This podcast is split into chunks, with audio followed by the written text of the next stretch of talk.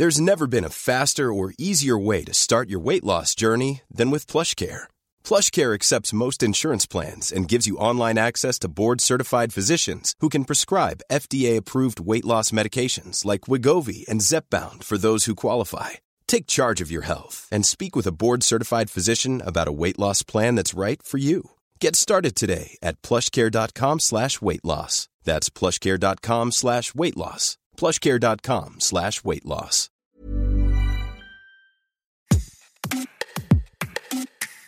Bonjour, vous écoutez Minute Papillon, je suis Anne-Laetitia Béraud et aujourd'hui on s'intéresse pour notre rendez-vous La Bulle à comment pensent les génies.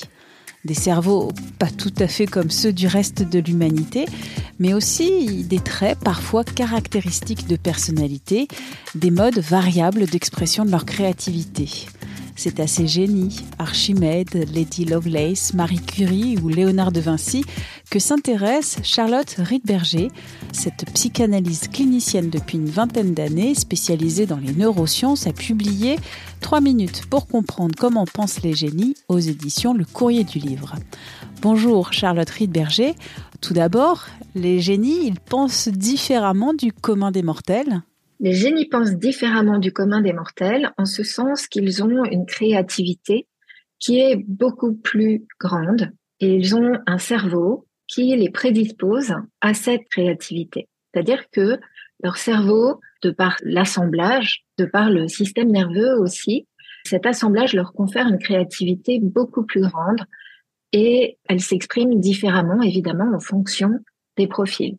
On a des profils de génie qui sont plus dans le domaine scientifique, d'autres qui sont plus du côté des créations artistiques, de l'écriture, ou bien de la technologie, des inventions ou de la musique. Et certains sont des touches à tout. À propos des tests de quotient intellectuel, de QI, très en vogue au XXe siècle, ils sont aujourd'hui remis en cause parce qu'ils ne détectent pas toute la diversité des intelligences. Les tests de QI ont été inventés par des Français en 1905 pour essayer de mesurer la capacité des élèves à suivre en classe.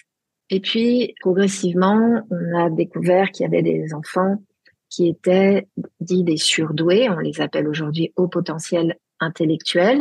On était euh, considérés comme surdoués quand on avait un QI homogène, c'est-à-dire que tous les tests qui étaient réalisés étaient sensiblement avec les mêmes résultats autour de 130. Aujourd'hui, on considère que une personne qui a 130 dans une des dimensions testées et qui par ailleurs est hyper créatif et capable de s'investir durablement dans ce domaine va être au potentiel.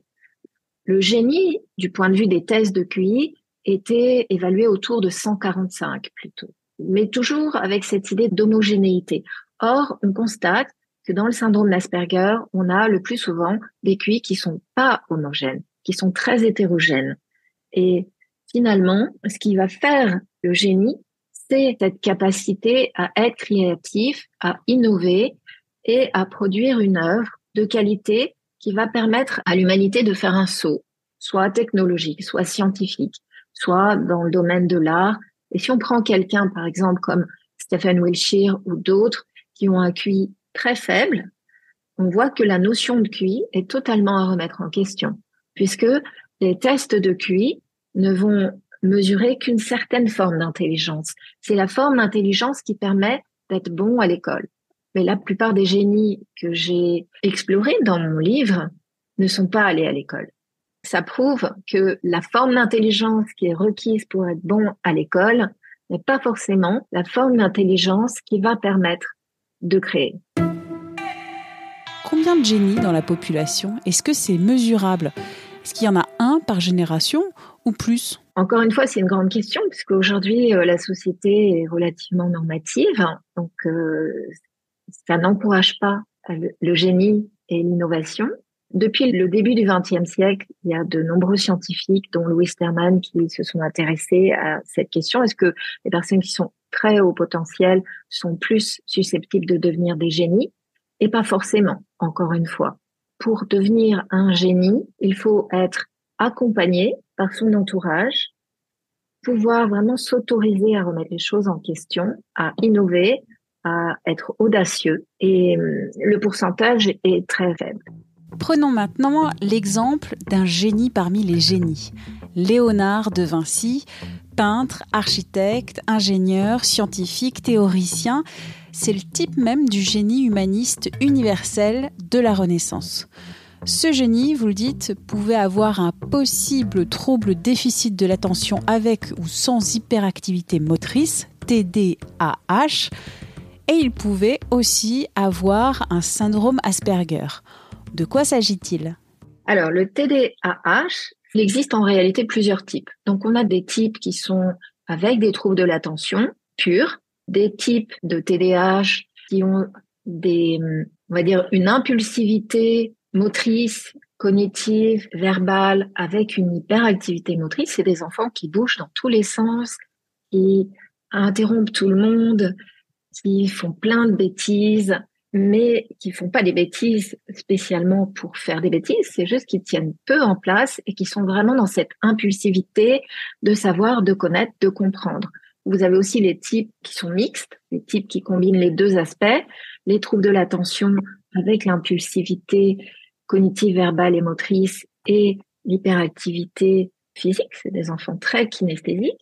Le TDAH, confère en fait une capacité à penser hors cadre, à avoir de l'audace, à remettre en question l'ordre établi. C'est des enfants ou des adultes qui sont enclins à être beaucoup plus créatifs, qui s'ennuient vite, qui n'aiment pas la routine et qui peuvent être aussi assez réfractaires à la discipline, à l'autorité, à l'ordre. Donc, ce sont aussi des personnes comme John von Neumann, qui a donné euh, le docteur Folamour de, de Kubrick, ne peuvent travailler que dans un environnement bruyant.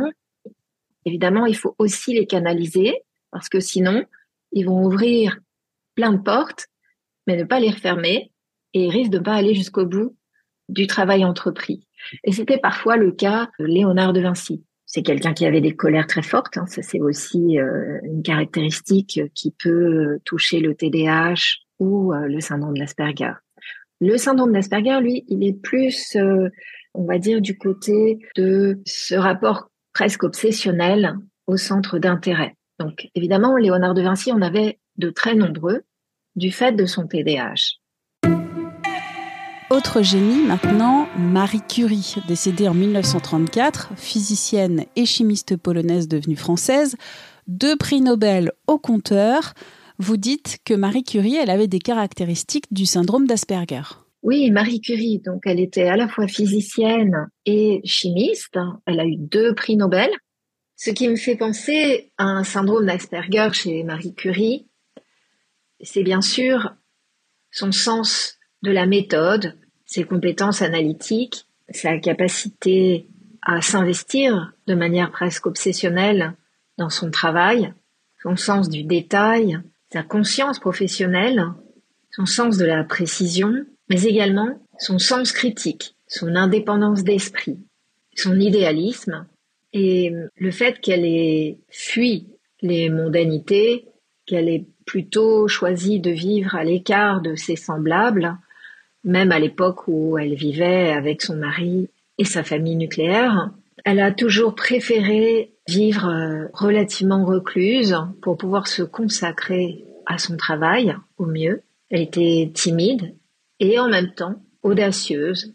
Le cerveau des Asperger a peu de compétences pour filtrer ce qui est perçu et ce qui doit être euh, dit. Et ça peut se manifester, comme chez Marie Curie, par euh, une très grande franchise, un côté très direct, qui fait qu'elle était euh, capable de s'adresser à un président, par exemple le président des États-Unis, ou à n'importe qui, de la même façon. Merci d'avoir écouté cet épisode de Minute Papillon, un podcast d'Anne-Laetitia Béraud pour 20 minutes. S'il vous a plu, n'hésitez pas à en parler autour de vous, à le partager sur les réseaux sociaux. Vous pouvez aussi vous abonner à Minute Papillon sur votre appli ou plateforme d'écoute préférée comme Apple Podcast ou Spotify. Vous pouvez nous écrire à audio-20minutes.fr. À très vite!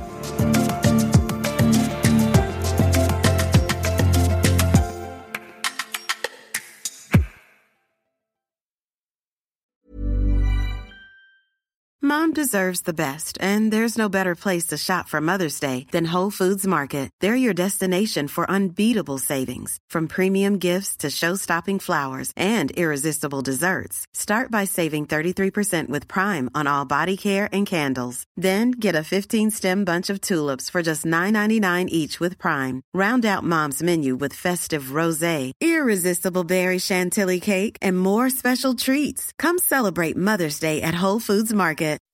When you make decisions for your company, you look for the no-brainers. If you have a lot of mailing to do, stamps.com is the ultimate no-brainer. Use the stamps.com mobile app to mail everything you need to keep your business running with up to 89% off USPS and UPS. Make the same no-brainer decision as over 1 million other businesses with stamps.com. Use code program for a special offer. That's stamps.com, code program.